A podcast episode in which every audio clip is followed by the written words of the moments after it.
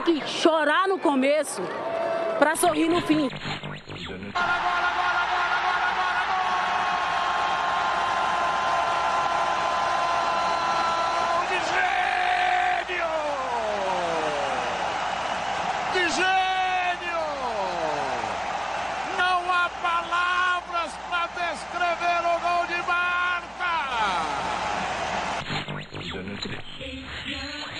Everybody was as outraged about homophobia as the LGBTQ players. As if everybody was as outraged about equal pay or the lack thereof or the lack of investment in the women's game other than just women, that would be the most inspiring thing to me. Gente, se a Fran jogasse no Brasil, para qual time ela iria? Não vale falar Corinthians. Corinthians. Corinthians.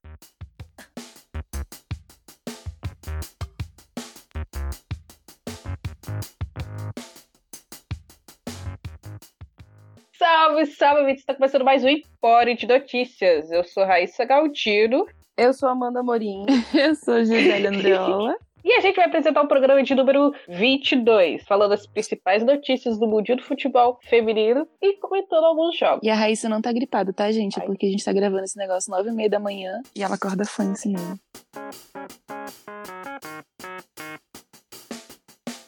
E mais duas seleções confirmaram suas vagas para as Olimpíadas que acontece agora neste ano de 2020. Pela primeira vez na história, a seleção de Zâmbia vai representar a África no torneio. A Zâmbia conquistou a vaga é, após empatar em 4 a 4 com Camarões na última rodada das eliminatórias do continente africano, avançando devido às regras de gols. Fora de casa. Fora de casa. Outra queridíssima seleção que garantiu a vaga foi a Austrália depois de vencer o Vietnã nos playoffs asiáticos. Na partida disputada em casa, as australianas venceram por 5 a 0 e aquela jogadora que todo mundo ama, a Ior do futebol feminino, Samantinha Kerr marcaram dois gols. Os outros gols foram marcados por jogadoras que eu não sei pronunciar o nome. Pena que você não pode, né, dar parabéns pra Sanker no Twitter. Pois é, Sanker, me desbloqueia aí. Mas enfim. Já no segundo jogo disputado no Vietnã com os portões fechados devido ao coronavírus, as australianas Coronavírus. Isso veio na minha mente do nada. É, as australianas venceram por 2 a 1 com gols dela novamente. A ídolo Astra, a melhor jogadora de todos os tempos do futebol feminino, Samantha Kerr. E a minha ex-jogadora Raso. Saudades, não vai pro Everton, tá? Enfim. Pelo amor de Deus. E o gol de honra do Vietnã foi marcado por uma outra jogadora que eu nem vou ousar falar o nome. O hino! Algo parecido com o hino. É, Zâmbia e Austrália se juntam. Japão, Brasil, Nova Zelândia, Grã-Bretanha, Holanda, Suécia, Canadá e Estados Unidos. Agora restam apenas duas vagas. Uma, a segunda vaga da Confederação Asiática, que será disputado por Coreia do Sul e China e uma vaga do playoff intercontinental e da CONCACAF. Entre os segundos lugares das eliminatórias africanas, a seleção de Camarão e o vice-campeão da Copa América de 2018, o Chile. Vai, Chile! Ti, ti, ti. Lê, lê, lê. Emble. Como sempre, joga em suas mãos, Emble. E na última semana, a Federação Paulista divulgou a tabela da primeira fase do Campeonato Paulista Feminino de 2020. O início está marcado para 12 de abril, mas agora não sabemos, Ninguém? né? Por motivos de coronavírus. Coronavirus! Na primeira rodada, o Corinthians, atual campeão, vai enfrentar a Realidade Jovem de Piracicaba. Já o vice-campeão de 2019, São Paulo, vai enfrentar a Ferroviária na estreia. A tabela completa a gente vai divulgar lá no nosso Twitter e Instagram e Facebook. Além disso, a Federação Paulista publicou em seu site oficial que, pela primeira vez na história, o Campeonato Paulista terá premiação financeira para os 16 clubes participantes. Depois dos recordes de audiência do campeonato em 2019, com transmissão em TV aberta e fechada ao streaming, a Federação Paulista conseguiu fechar com os patrocinadores e distribuirá 300 mil às equipes. Sendo 100 mil reais para o campeão, 60 para o vice e o restante 140 mil dividido para os outros 14 times. Segundo a Federação Paulista, até o ano passado o campeonato era custeado totalmente com verba da Federação Paulista e via lei de incentivo que continua em 2020, novamente desonerando os clubes de gastos operacionais de jogos. Ou seja, além da premiação, os clubes não precisarão custear com itens necessários para a realização das partidas. Uhul! Aprende, CBF. aprende CBF, aprende Federação Carioca, Federação Todo Mineira, enfim, outras federações. né? É todo mundo. A gente puxa mesmo. saco da Federação Paulista, que é muito boa, muito séria, e deveria todo mundo sair de lá e ir pra CBF. E a próxima notícia é que o Carlos Cordeiro anunciou sua renúncia do cargo de presidente da Federação Americana de Futebol. Isso ocorreu em meio às crescentes críticas sobre como a federação vem enfrentando o processo judicial das jogadoras da seleção feminina e após a divulgação de partes de arquivos onde a federação diz que as jogadoras têm menos capacidade física e menos responsabilidades comparadas com as da seleção masculina. O que repercutiu negativamente no mundo inteiro e levou até alguns patrocinadores de alto nível a emitir declarações repreendendo a federação, como a Coca-Cola e a Volkswagen. Antes disso, às vésperas da partida da seleção norte-americana contra a Espanha pela She Believes Cup, o Cordeiro publicou uma carta aberta onde dizia já ter oferecido um acordo com estrutura salarial idêntica, entre aspas, ao do time masculino e que as jogadoras recusaram repetidamente o convite para negociar um acordo. Já as jogadoras negaram isso, expressaram sua irritação sobre o momento da carta e antes da partida contra o Japão, também pela She Believes Cup, elas fizeram um protesto maravilhoso usando as camisas de aquecimento do lado avesso, escondendo o logotipo da federação e mostrando só as quatro estrelinhas.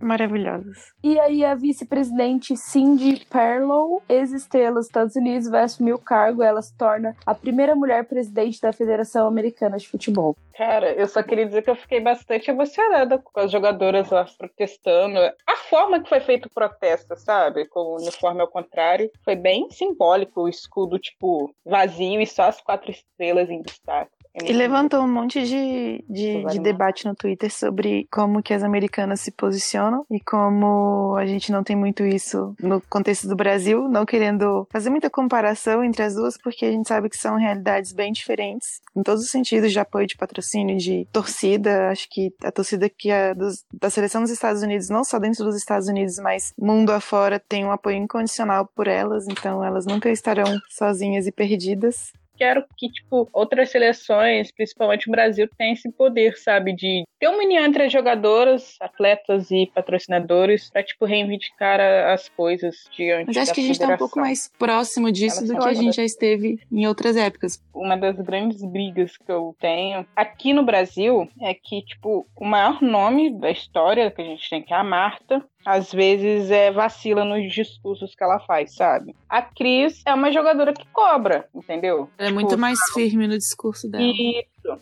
E não dá pra, tipo, pelo menos antigamente, fazer o que as jogadoras dos Estados Unidos estão fazendo, sabe? Mas se, tipo, você às vezes não tem um discurso bonito, coisa do tipo, mas quando você começa a ficar no lado de quem tá sendo mal ali, não é meio bacana.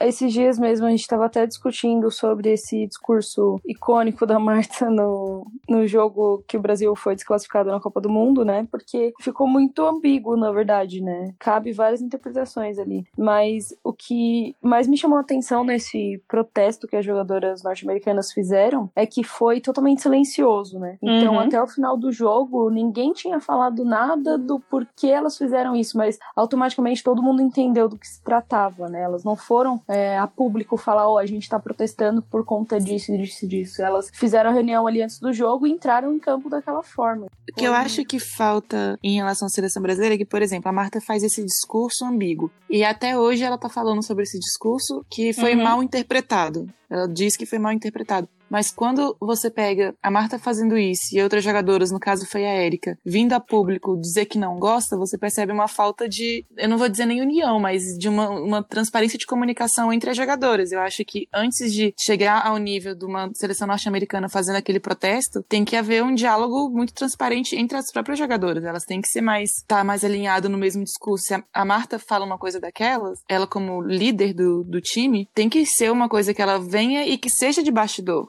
Se como interpretação errada para jogadoras, é uma coisa da cabeça uhum. dela, não é uma, algo que elas vêm discutindo, não é algo que é de dentro para fora, é algo só da Marta. Então, falta isso a gente está caminhando para isso. Cada vez mais, a cada convocação, é mais barulho, mais chadeira. A gente não pode parar de fazer barulho. Teve muito discurso do, das coletivas, ah, porque a, Pia sempre responde a mesma coisa, mas tem que continuar fazendo a mesma pergunta, tem que tirar da, do conforto de fugir. Ah, ela fugiu, fugiu, fugiu, então vamos parar de fazer as mesmas perguntas, porque ela não vai responder. Não, tem que continuar fazendo, tem que continuar incomodando, ela tem que pensar que não a Pia, né, a CBF, que a cada convocação vai ter que enfrentar jornalista. E a cada vez que enfrentar jornalista vai ser, vão pisar no calo. Se for perguntar só o que eles estão aptos a responder, vai ficar nisso. E com a propagação do coronavírus pelo mundo, diversos jogos foram adiados e competições foram suspensas. Os jogos da Liga Inglesa, por exemplo, estão suspensos até o dia 4 de abril, um dia depois do meu aniversário. A Federação Francesa suspendeu todas as suas competições e atividades por tempo indeterminado. Na Espanha, os jogos do Campeonato Espanhol e da Taça da Rainha foram suspensos também por duas semanas até então a Federação dos Estados Unidos cancelou os próximos jogos da seleção norte-americana, marcados para abril, contra a Austrália e a seleção brasileira. A Comembol optou por realizar os últimos jogos da primeira fase do Campeonato Sul-Americano Sub-20 com portões fechados e adiar a fase final, que a gente até comentou no programa passado, e ainda não tem data prevista para acontecer. E no último domingo, a CBF também anunciou a suspensão por tempo indeterminado de todos os campeonatos que organiza, incluindo os campeonatos brasileiros feminino A1 e A2 a partir da segunda-feira passada. O ruim é que não fechou a rodada, né? Fica Corinthians Ferroviária, Santos Mon... e Aldax, Inter e Flamengo ficou sem fechar. Vamos ver como é que vai ajustar isso depois do calendário, porque volta a partir da quinta rodada, né? Vai retomar da sexta e vai ficar esses jogos, vão ficar esses jogos pendentes aí. Vamos ver até quando que vai ser esse adiamento, né? Porque pode Olha, eu acho que ainda vai demorar voltar isso, porque pelas medidas que o Brasil não está tomando, ou está tomando, mas o pessoal ainda não entendeu o que está acontecendo. Enquanto tá cheio de restrições mundo afora, o Brasil tá achando que não vai chegar aqui. E já chegou, né? Na verdade, o corona já tá aí. Agora, evitar a propagação depende da gente. E, enfim, eu não. Álcool em gel. Álcool em gel ficar em casa, galerinha. Netflix, colocar todas as séries Gravar podcast. Exato, ouvir os podcasts, fazer umas maratonas. Façam maratona do Empório. Revejam os jogos da Copa do Mundo ano passado, que foi muito boa. Revejo é... os jogos ainda Black Kelly. Lavem suas mãozinhas, álcool em gel e isolamento social. Não é tão difícil, eu tô gostando, né? Gente, é higiene, sabe? É. É, é, é, coisa que a gente já tem que fazer no dia a dia, então não é coisa de outro mundo. acho que o mais difícil é, é ficar isolado em casa, né? Enfim, gente, Ninguém... vamos pros campeonatos nacionais, né? Vamos. Isso aí.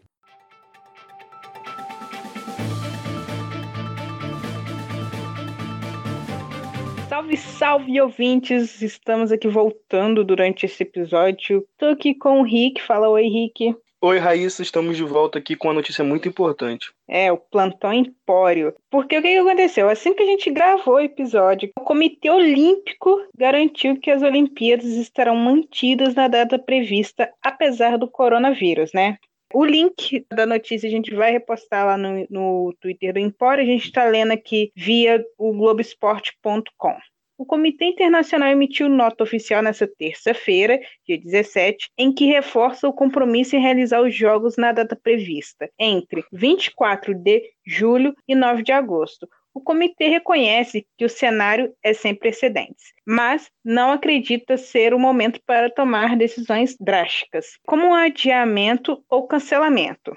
Abre aspas. A saúde e bem-estar de todos os envolvidos nos preparativos para os Jogos Olímpicos de Tóquio 2020 são a nossa principal preocupação. Todas as medidas estão sendo tomadas para salvaguardar a segurança e os interesses dos atletas, treinadores e equipes de apoio. Nós somos uma comunidade olímpica. Nos apoiamos nos tempos bons e nos difíceis. Essa solidariedade olímpica nos define como uma comunidade, disse o presidente do Comitê Olímpico. Após reunião com as federações internacionais dos esportes olímpicos, a confederação afirmou que vai haver mudança nos critérios de classificação dos atletas. Apenas 57% das vagas para Tóquio foram preenchidas, afetando 42 das 50 modalidades olímpicas. Assim, a confederação estabeleceu princípios para que cada esporte redefina a distribuição das vagas ainda não definidas. E aí, Rick, o que, que você acha dessa situação? Parece que tipo, a federação meio que quis falar assim: olha, galera, não precisa de tanto desespero. Eu acho que o primeiro ponto é, é muito bonito falar em espírito olímpico, em comunidade olímpica, mas o que está falando mais alto nesse momento, sem dúvida, são os contratos de televisão. O contrato, por exemplo, com a NBC nos Estados Unidos, que é gigantesco, o contrato com a Globo no Brasil, e com todas as TVs do mundo. Você cancelar o evento iria gerar um prejuízo e um, um caos muito grande. Adiar também criaria problemas. Então, no primeiro momento, o COI está pensando no dinheiro, e é uma mensagem um pouco preocupante porque você falar em cuidar da saúde dos atletas, mas ao mesmo tempo admitir que vai precisar mudar critérios, vai precisar mudar um monte de coisa, porque vagas ainda não foram preenchidas, me parece um pouco contraditório. Eu entendo que, que você não pode trabalhar para aumentar o pânico, você não pode trabalhar para criar uma situação ainda pior, mas você também não pode fingir que, fingir que ela não existe, e ela existe. E o COI meio que está empurrando com a barriga. Você não precisa confirmar o adiamento hoje, porque ainda falta um tempo e a situação até lá é improvável, mas pode ser que tenha melhorado. Mas também você não pode bancar uma decisão de que por enquanto está mantido. Eu acho que a opinião a mais acertada agora seria ó, a gente não tem uma definição. Vamos continuar estudando, vamos continuar avaliando. Daqui a 15 dias a gente se reúne de novo. Acho que algo nesse sentido seria o mais correto. A gente está tendo casos de atletas que nesse momento estão fazendo a rota do vírus, por exemplo, na esgrima a gente já teve isso, e passando por países muito com muitos problemas para poder confirmar a vaga olímpica. E aí o COI solta um comunicado que diz preservar, que quer preservar a saúde dos atletas. É um pouco contraditório. A gente tem que jogar para controlar a situação, para conscientizar as pessoas pessoas. E o recado que o COI me passa aqui não é o recado que eu acho que uma confederação olímpica, que como princípio básico tem dos jogos a confraternização e a socialização entre os povos, deveria passar. É, então assim, concordo absolutamente com tudo que o Rick falou, porque não é só ter o jogo, sabe? Tem toda uma preparação, como a gente noticiou durante o episódio. Restam duas vagas ainda. Tem a preparação, tem amistosos que já foram cancelados, campeonatos nacionais pausados. A NWSL que ia começar a pré-temporada na semana passada, até a pré-temporada foi adiada, né? Então assim, esse esse vírus ainda é uma grande interrogação, né? Porque a gente tá vendo notícias aí do do mundo todo, que as pessoas estão preocupadas, estão fazendo campanhas do que fazer, pessoal em casa de quarentena. Então, assim, para chegar agora e falar que vai manter, eu acho que foi um tiro no pé é o maior evento do mundo. É um evento de confraternização. É um evento grande demais para ser empurrado com a barriga. Então a gente tem que ter esse cuidado. Não adianta só fazer por fazer. Se acabar sendo prejudicado o nível técnico do torneio, a saúde das atletas, vale a pena manter a data simplesmente por manter, por contrato de TV ou por querer cumprir prazos. O Japão é um país com um histórico de muita preocupação com a higiene e com essas coisas de saúde. A gente vê sempre pessoas andando na rua com máscaras em situações normais. Imagine um surto desse com pessoas do mundo inteiro indo para lá. Como vai ficar o ambiente dos jogos? Como o povo japonês vai se envolver com os jogos. Então não adianta agora o COI tentar fingir que não está acontecendo nada e tentar ter essa postura sóbria, porque acaba soando como uma coisa falsa. É simplesmente não querer assumir que o problema é grave e que a gente ainda não sabe como resolver. Ah, o comunicado como um todo me pareceu muito infeliz. Vamos ver se semana que vem eles mudam de ideia. Estudem melhor o que é este coronavírus, né? E, enfim, é isso. A gente vai continuar atualizando vocês no podcast, nas nossas redes. É, então é isso, Raíssa. Ficamos aqui com esse mini plantão. Também espero que, que a gente retorne no programa 23 com notícias melhores, se não do, do surto em si, de um posicionamento mais, mais adequado do COI. É isso e um beijão para todos os ouvintes do Fora. Falou.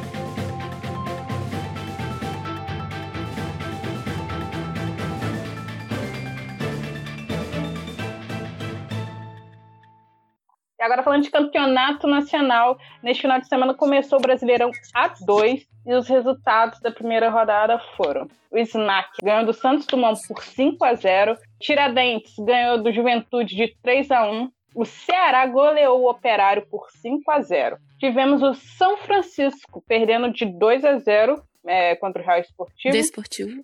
O 3B ganhou de 7 a 0 do Atlético, do Acre. Tivemos o cancelamento de Fortaleza e São Valério. Bahia goleando por 8 a 0 É Uda o nome desse time?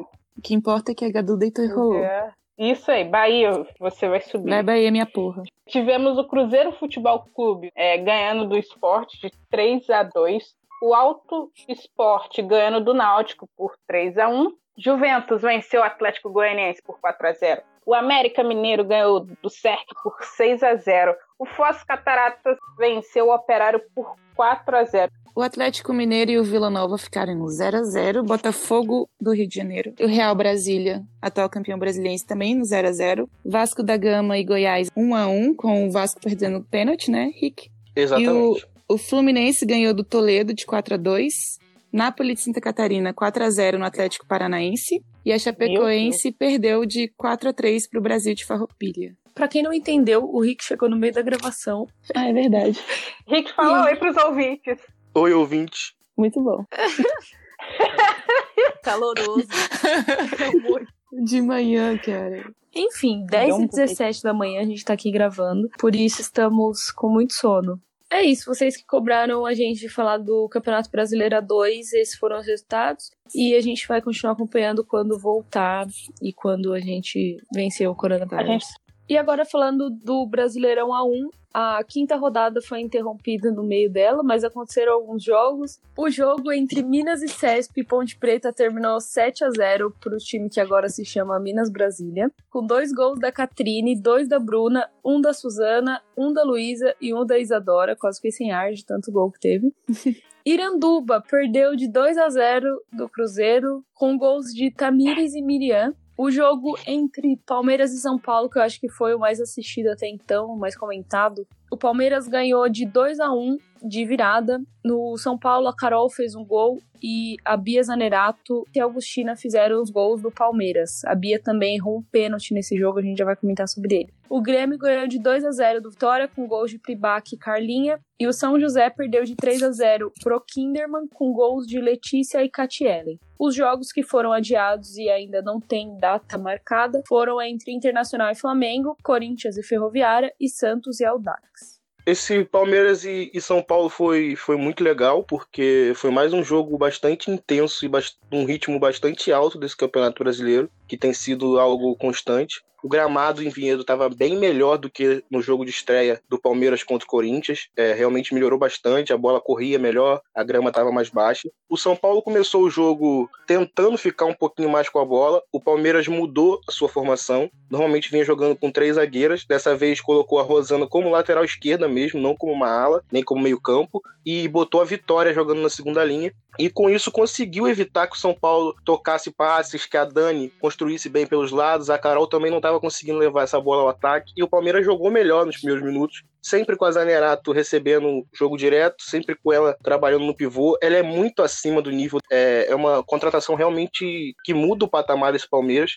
E, e, ela conseguia fazer isso junto com a Carla Nunes e o Palmeiras perdeu chance. A Carla muito bem no jogo, até que num, num, num chutão da Carla pro ataque, a Gláucia simplesmente matou a defesa do Palmeiras com um corta-luz. Não foi aquele corta-luz clássico, ela fingiu que ia chutar e chutou o, o vento. O famoso a bola no passou vácuo. e a Duda entrou num, num contra um, passou como quis e rolou para Carol marcar. E o São Paulo fez 1 a 0 E depois do 1 a 0 o Palmeiras se perdeu em campo ficou muito nervoso, começou a errar muito espaço. A Agostina mesmo errou duas bolas que a Duda poderia ter levado à frente e, e feito o gol. Aliás, falando em Agostina e Duda, novamente a Duda teve um lance de indisciplina bastante feio. Ela deu um tapa na cara da Agostina e levou o cartão amarelo. Eu teria expulsado, porque apesar de não ter sido um tapa tão forte, foi claramente uma agressão. Ela deixou o braço porque quis e isso configura agressão, eu teria dado cartão vermelho, mas tudo bem. O Palmeiras, depois de uns 10 minutos que o São Paulo foi melhor e criou chances, a Glaucia jogando muito bem, o Palmeiras voltou pro jogo,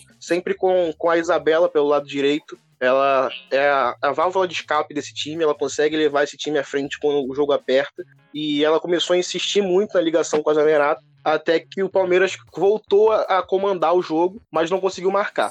No, no, segundo tempo, o jogo, o jogo voltou já com o Palmeiras diferente. A Rosana jogou bem na lateral. Eu gosto mais dela no meio hoje em dia, mas ela conseguiu fazer um bom papel. E aí, num, numa jogada de triangulação pelo meio-campo, a bola foi cruzada para a área e a Zanerato fez um lindo gol. Ela matou a bola no peito e virou de primeira. E depois disso, o jogo foi totalmente do Palmeiras. Eu não sei se o São Paulo sentiu fisicamente, eu não sei se, se o São Paulo sentiu o baque mesmo emocional do gol, mas o São Paulo se perdeu em campo. A Glaucia não conseguia mais jogar a Duda se apagou e o Palmeiras insistiu, insistiu e foi um show da Carla. É, se ela tinha sido importante contra o Corinthians naquela vitória do São Paulo, mas tinham sido defesas mais comuns que o Corinthians mesmo perdeu os gols, dessa vez não. Ela pegou duas bolas da Zanerato impressionantes. Uma uma ponte espetacular que a bola ia entrar no ângulo e ela conseguiu buscar e teve o pênalti. Um lance que foi bem polêmico. A Zanerato bateu mal o pênalti e a Carla conseguiu fazer a defesa e, e, parecia que o jogo ia caminhar para um a um, com, com o São Paulo conseguindo garantir um empate importante depois de um segundo tempo bastante ruim. Mas no último lance do jogo, a cobrança de escanteio, a Agostina ganhou no alto e mandou a bola no ângulo sem nenhuma chance para Carla. E o Palmeiras conseguiu uma vitória bastante importante e merecida. Esse gol da, da Augustina eu até brinquei no Twitter que nem a Solo pegava. Foi muito para matar a goleira, cara. Foi muito no ângulo, muito, muito, muito. Foi muito no ângulo. Ela, não tinha como pegar. Ela sobe e ela cabeceia meio caindo, assim. A bola vai reta no ângulo, não tinha como chegar. E no sábado a gente também teve Iranduba perdendo de 2 a 0 contra o Cruzeiro, que aconteceu uma coisa antes do jogo. Quando o Cruzeiro estava indo para o estádio, o ônibus sofreu um pequeno acidente é, foi um susto, né? Ninguém machucou, mas isso não impediu o Cruzeiro de vencer a partida.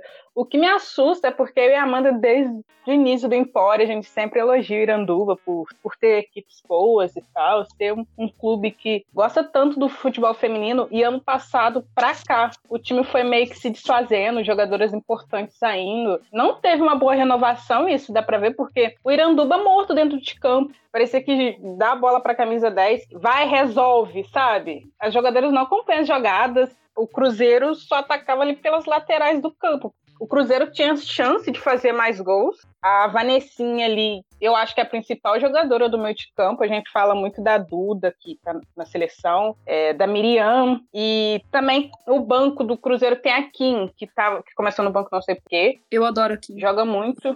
Nossa, sim, Mundinho Kim. Mundinho Kim. Ela joga muito. É isso, eu, eu, eu tô preocupada com a situação do Iranduba. E eu acho que o Cruzeiro pode conquistar mais coisas aí nesse, nesse campeonato. Trabalho do, do feminino tá também... muito bem feito, dentro de campo, pelo menos. E também acho que foi o time da Série A1 que mais sofreu com as convocações Sim. do Sub-20, né? Porque as principais jogadoras do, do, do, Cruzeiro são da Sub-20.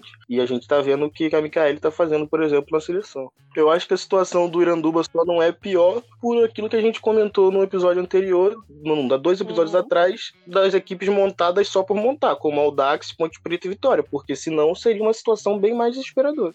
E o grande nome que tinha no Iranduba agora foi pro Inter. Foi, é. pro Inter tá deitando lá, é. já fez gol e tudo. É. É isso, vamos pros campeonatos internacionais agora, porque, como a gente sempre fala, a hashtag é a base bem forte, hashtag. Dessa vez o Darine não colocou hashtag na pauta. Poxa, ah. Darine, só porque eu ri no último episódio, eu achei legal. Eu... Estamos putos com você, arroba Darine.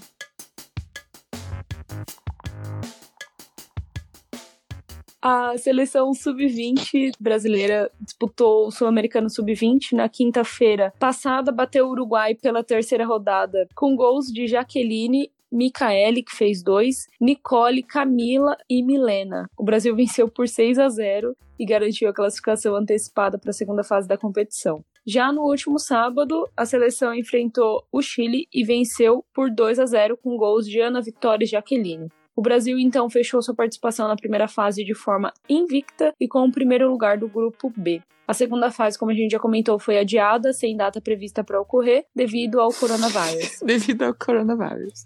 Eu queria dizer que eu estou meio chateada com esse placar de 2 a 0 contra o Chile. Crise. Só dois gols. Essa, essa seleção sub-20, ela deita e rola na, na América do Sul, não tem como. É até difícil avaliar o nível de competitividade que a gente realmente atingiu com essas. É lógico que é uma seleção muito boa, é um trabalho muito bem feito, mas é, é bem complicado jogar num, num continente que é tão fraco, porque quando chega para enfrentar seleções bem estruturadas, mesmo que seja uma boa seleção, não tem o, o ritmo de partida, sabe, mais intensa, com adversários que realmente te, te tirem da zona de conforto. E aí, quando você tem isso pela primeira vez, você tá frio, você não tá preparado, mesmo que você seja uma boa equipe. Espero que o campeonato, a modalidade feminina, né, evolua no, a nível continental pra gente poder ser melhor testado aqui. RT. Agora então vamos falar sobre as seleções principais. A gente ficou de comentar os últimos jogos da She Believes Cup do torneio da França e vamos fazer isso agora. Bom, então a Inglaterra perdeu para a Espanha de 1 a 0 com gol da Alexia e Estados Unidos ganhou de 3 a 1 do Japão, foi o campeão da She Believes Cup. Os gols foram de Rapino, Press e Horan e da Uh. japonesa Iwabuchi. Não foi da Mana. a moça. Pô, mana. Gente, eu só queria Ai, dizer gente, uma coisa. Diga. Crise na Inglaterra, hein? Lembrando que no Twitter e Instagram do Empório a gente vai fazer. Vai informar vocês como estão as seleções pós-Copa do Mundo. A quantidade de jogos, gols, vitórias, derrotas. Aguardem. Enfim. Spoiler. A Inglaterra é a Que pior. pena.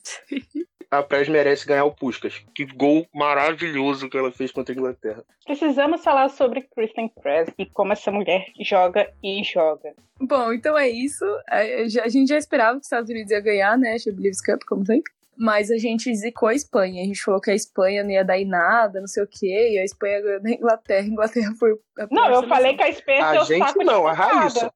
Eu falei que a Espanha é seu saco de pancada, gente. Eu, não, eu, nem, eu nem falei, ai, não vai bem e tal. Eu falei assim, não, a Espanha ela vai ser o saco de pancada. Não é que dá em nada, né? Dá em muita surra. É a zica reversa. E agora falando do torneio da França, que também a nossa zica foi reversa, porque o Brasil não ganhou uma partida no torneio, a Holanda também não, e o Canadá só perdeu para a França. Os últimos jogos que aconteceu entre Brasil e Canadá e França e Holanda foram um empate. O Brasil empatou em 2 a 2 com o Canadá e a França e Holanda 3 a 3. Os gols do Brasil foram de Marta Ludmilla e do Canadá da Beck e Mattinson. Não sei se é assim que pronuncia. Da França, Galvin, Mbok e Sar. Gols da Holanda, Spites, Martens e Wills. Wills. É isso. A Martins, ela teve muita lesão atrás de lesão e a bonitinha tá voltando, tá marcando no Barça e tá marcando na, na seleção. Até na Copa ela era a minha grande aposta de jogador e tal, ela não rendeu porque ela tava com o dedão machucado.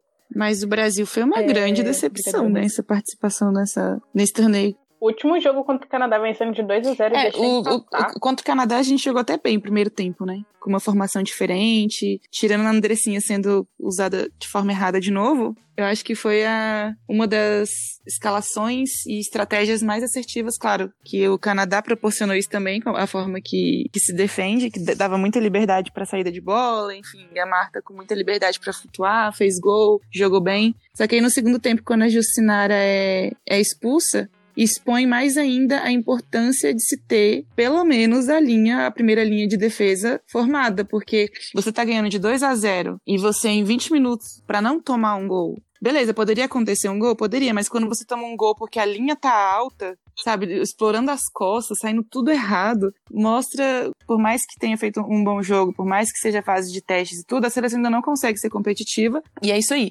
Saiu desse campeonato, termina esse campeonato com um monte de incerteza, um monte de dúvida. Menos a Luana. Até a Jucinara.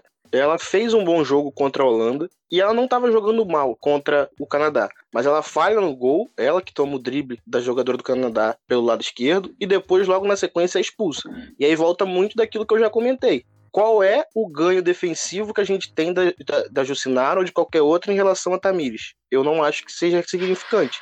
E ofensivamente não tem comparação. E outra coisa, eu não entendi a escolha da Pia na hora de recompor a equipe para marcar com essas duas linhas de quatro. Ela tirou a Andressinha, colocou a Tamires e passou a jogar com a Andressa Alves na dupla de volante junto com a Luana. Tudo bem que a gente sabe que a Luana é fantástica, mas não tem como. A Andressa não tem nenhum cacuete para jogar ali. E o Canadá entrou como quis, empatou e poderia até ter virado a partida. É isso. Essas improvisações esquisitas em momentos inapropriados.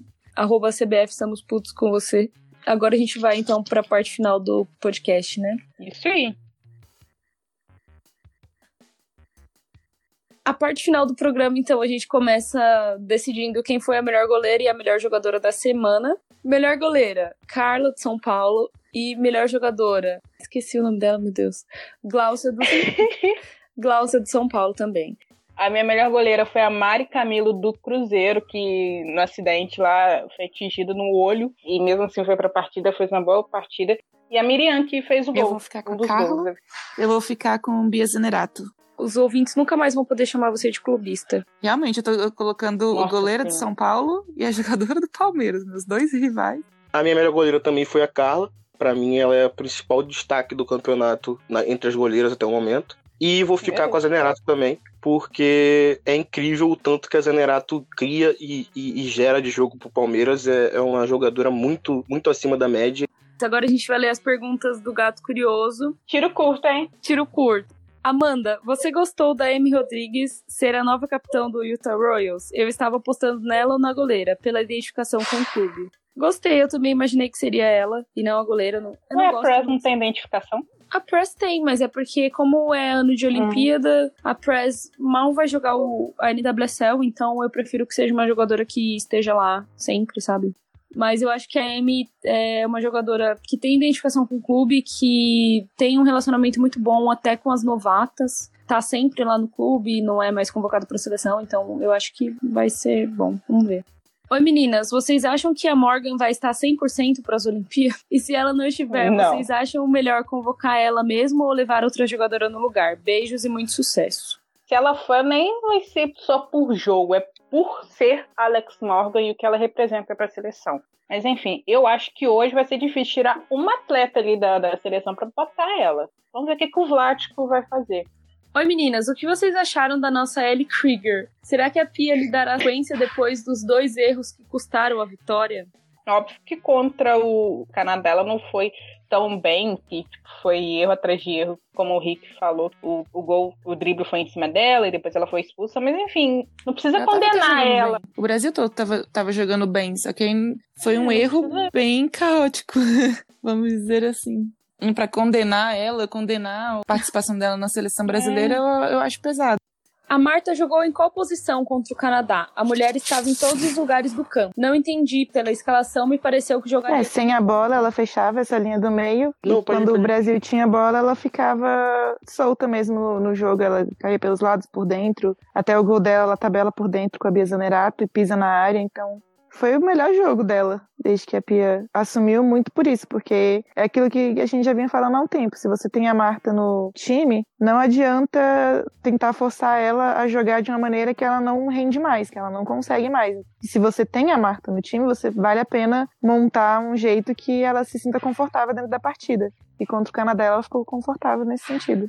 É uma questão da equipe permitir que ela consiga jogar. Contra a Sim. França e contra a Holanda não permitiram, pelo estilo de jogo, pela marcação mais intensa. O Brasil não criou meios para permitir que ela jogue. Com o Canadá marcando mais recuado, ela jogou. Próxima pergunta é um textão. Preparem-se. Meu Deus. Galera, vocês querem mesmo entregar o gol da seleção para uma garota que tem poucos jogos como profissional? A Natasha parece ser Sim. promissora, torço muito para que possa ter sequência na seleção, mas acho muito arriscado jogar muita responsabilidade sobre alguém inexperiente, principalmente numa posição chave como a de goleira. Melhor jogar com uma atleta mediana que quebra o galho do que correr o risco de um potencial desastre. Mas a Pia sabe o que faz, afinal foi ela quem entregou o gol das americanas para Hope Solo. Sejamos francos, com exceção da baixa estatura, até o momento, nada temos do que reclamar da Aline Reis, sempre muito segura quando entrou. Acho que a Engler ainda sonha com aquele pênalti perdido. Bem feito, foi propagar a maldade dela com a Press, ao não deixar a bichinha marcar na Copa. Gol da Sanquer ela leva, né? Eu acho que a Natasha deveria ter sido convocada bem antes. A CBF chamou ela ano passado para um período de treinamentos, então assim, eu acho que dados dela, estatísticas tinha. A gente quer a Natasha com mais chance na seleção, né? Porque a Pia levou ela, foram três jogos e deixou ela jogar só meio tempo. E nesse meio tempo ela mostrou, sim, que tem capacidade, que ela, enfim. Foi o que a gente disse no episódio passado, ela é muito nova, vai ter muitas oportunidades e, tipo, dentro e fora da seleção. Se a gente tivesse uma, uma goleira titular absoluta, que passasse confiança, que fosse segura, que fosse dona da posição, eu Uhum. concordaria com o comentário. Mas a gente não tem. Pia tá testando Luana ainda de lateral. Quando a Pia não definiu ainda nem a, a primeira linha defensiva, que é algo que a gente vem batendo na tecla. Então, assim, por que, que alguns testes podem ser feitos, outros não. É, eu entendi o que o ouvinte quis dizer em relação à Aline e tal, tanto É, que sim, eu concordo. prefiro mais a Aline do que a Bárbara, entendeu? Mas assim, sei lá, seria uma falha enorme deixar a Natasha de fora das Olimpíadas. Se a gente tá pedindo ela na seleção, não precisa ser titular de cara, sabe? Deixa que, ela que pegando ritmo. eu levaria a? Natasha Aline Reis. A gente está no risco. A gente trocou a comissão faltando menos de um ano para a Olimpíada, a gente não Uhum. tem nada definido, então a gente está no risco. E o, o, o que a Natasha pode agregar, eu acho que vale esse risco. Jogadoras diferentes conseguem brilhar logo de cara. E não é como se a Natasha jogasse num campeonato muito ruim, ou se não tivesse nenhuma Uhum. experiência internacional. Ela joga no campeonato francês. Como a Gisele falou, se a gente tivesse uma segurança, uma goleira estabelecida, não teria nem muito sentido essa discussão. Mas a gente não tem. Passando para perguntar a Raíssa se o 6 a 0 lembram né, de alguma coisa, sendo mais específico, um gol e três da Debinha de Brazilian. Debinha, vem pro Orlando, Andreola. A gente só perdeu de 6 a 1 pro North Carolina. E a Ash ainda aposentou a Daltemper de bater pênaltis. KKKK. E ficamos felizes quando a Marta faz gol. O trágico é que se a rainha marcar 10 gols, nossa defesa ainda consegue levar 11. Mas essa temporada será diferente. Tem muita fé fé. Gente, pelo amor de Deus, né? Eu aceito os ação da Amanda, mas de Orlando Pride fã, não. Nem ferrando. Desculpa, o meu time é mais tradicional Ai, da liga. Mas, Tava faltando. enfim, E quanto a mim, eu só tenho duas opções de Não, time pode e o. Orlando não tá nessa, foi mal. Oi meninas, eu estava assistindo a transmissão americana dos Estados Unidos e Japão e a comentarista comentou que as americanas estão com sorte, pois os três times que hoje, de certa forma, batem de frente com elas, Alemanha, França e Espanha, estão fora das Olimpíadas. Inglaterra não está jogando nada. A Holanda não consegue atingir o potencial que o elenco pode apresentar. Suécia e Austrália não são tudo isso. Acho que está tão fácil para elas que vão acabar perdendo. Se a Pia tivesse tempo para treinar o grupo, se todo mundo estiver bem fisicamente, sei lá, acho que dá. Assim, eu acho que a seleção dos Estados Unidos, ela tá passando por uma o quê? Reestruturação. É uma seleção. Isso aí é, mas agora um trabalho de Uhum. bastidores, uma, toda essa uma estruturação errada, limita muito o time na hora de competir de igual para igual. Você vê que a gente tem a qualidade quando a gente é eliminada por uma França, dona da casa, nos acréscimos, na prorrogação, perdendo o gol. Então, assim, qualidade para brigar lá na ponta, o Brasil tem. Só que falta todo o resto. Oi meninas, parabéns pelo excelente trabalho, no podcast e no Twitter. Estava vendo os gols deste Obrigada. ano da Kristen Press, Cristina maravilhosa. Será que não dá para a CBF pegar a Tiane Endler emprestado para nós jogarmos o amistoso dos Estados Unidos com ela? Se o teste der certo, poderíamos usá-la também nas Olimpíadas. A gente deixa o Chile com a Campos. Depois que a Endler fez na Copa, todo gol da Press me faz pensar que a Deus. goleirona não conseguiria salvar. A galera leva muito a sério zoeira, Brasil. né? Eu adoro. A gente tem essa aí. Amo o podcast e gosto bastante do clubismo saudável que tem nos episódios. Acompanho os perfis pessoais de vocês e às vezes fico com dúvida se o relacionamento da Galdina e da Andreola é real ou é zoeira. KKKKK. Vocês são incrivelmente competentes. Jamais desistam. Que fofo. Eu acho que eu preciso reativar meu gato curioso, porque essas perguntas pessoais estão chegando no empório, não é verdade? Cristina Press. Ah, Amanda, te amo. Acertou. Oi meninas, adoro o trabalho que vocês estão fazendo no EN, especialmente no perfil do Twitter. Só tem um pequeno questionamento que me veio ouvindo o último episódio do podcast. Vocês queriam que a Marta e Debinha estivessem preparadas para jogar da mesma maneira que as atletas dos Estados Unidos? Sempre ouvi de comentarista de futebol que para o atleta ter ritmo de jogo, ele tem que estar atuando. Sabemos que as americanas estão treinando juntas desde o início de janeiro e antes da She Believes já disputaram cinco partidas do pré-olímpico da CONCACAF, torneio em que algumas delas tiveram atuações ruins. E quanto que a Marta atuou pela última vez apenas em novembro e a Debinha em dezembro nos amistosos contra o México. Para mim foi uma comparação infeliz. Sim, todas jogam na NWSL, mas as condições atuais em que se encontram são muito distintas. No mais, admiro muito o trabalho de todas. Apoiaria uma campanha para a CBF contratar a Amanda e a Raíssa para cuidarem do marketing da seleção feminina nas redes sociais. Talvez a gente tenha se empolgado muito para falar de uma coisa e tenha esquecido de explicar o que a gente estava querendo dizer. CBF não deu nenhuma estrutura realmente pré-jogos para Marta e Debinha estarem melhor preparadas fisicamente, a gente concorda. Foi só uma uma, uma crítica quando aquele velho discurso da Marta, que ela jogou na Copa do Mundo, que a jogadora tem que estar preparada sempre, etc. Mas não que ela tenha que estar, não que seja é, responsabilidade dela, não é isso. Não tem nem comparação à É. estrutura que tem a- os Estados Unidos nesse sentido e como levam muito mais a sério do que a, a CBF. Isso aí eu concordo inteiramente com o seu é, discurso, inclusive da Amanda e da Raíssa assumindo a seleção brasileira nas redes sociais, concordo. Amanda, quem falou da Carol do São Paulo colocando a Pardal na pochete foi a Angélica Souza, do Vibradoras. Chorei de rir quando eu vi. A Carol falou às Dibras que sempre treina o drible que deu na Mimi e na Pardal com os bonecos. No entanto, nunca funciona. Entendi. É porque na- no, naquele episódio ficou meio estranho e aí a gente caiu no riso. A Prez e a Luana poderão usar o número hashtag 23 nas Olimpíadas? Estou sendo muito otimista por achar que ainda teremos Olimpíadas? PS, também gosto de jogadoras que usam o número hashtag 23. Eu acho que está sendo otimista. também. Ter vai ter, agora quando? É até 20, eu acho. Então teremos CP20 e LB20. LB18. LB18. Nossas atletas da seleção brasileira batem pênaltis tão bem quanto as colegas inglesas. Só falta a Andressinha se tornar a cobradora oficial do timão. A pessoa foi irônica aqui ou Uhum. Eu não entendi. Eu não entendi também. Todo episódio a gente não entendendo uma pergunta.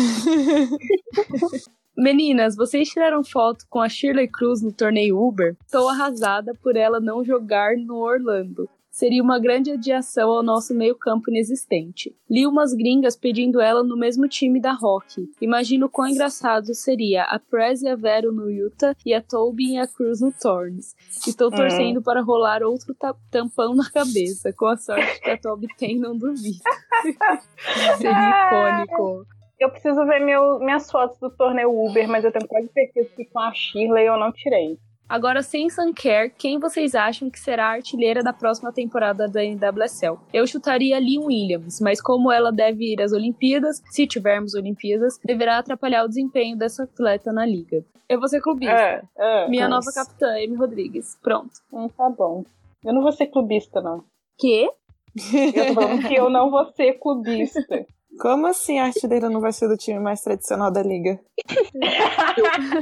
Eu vou então, eu vou chutar no time mais tradicional da liga. Vou, vou chutar Ah. que a Sophie Smith vai chegar a ser uma artilheira.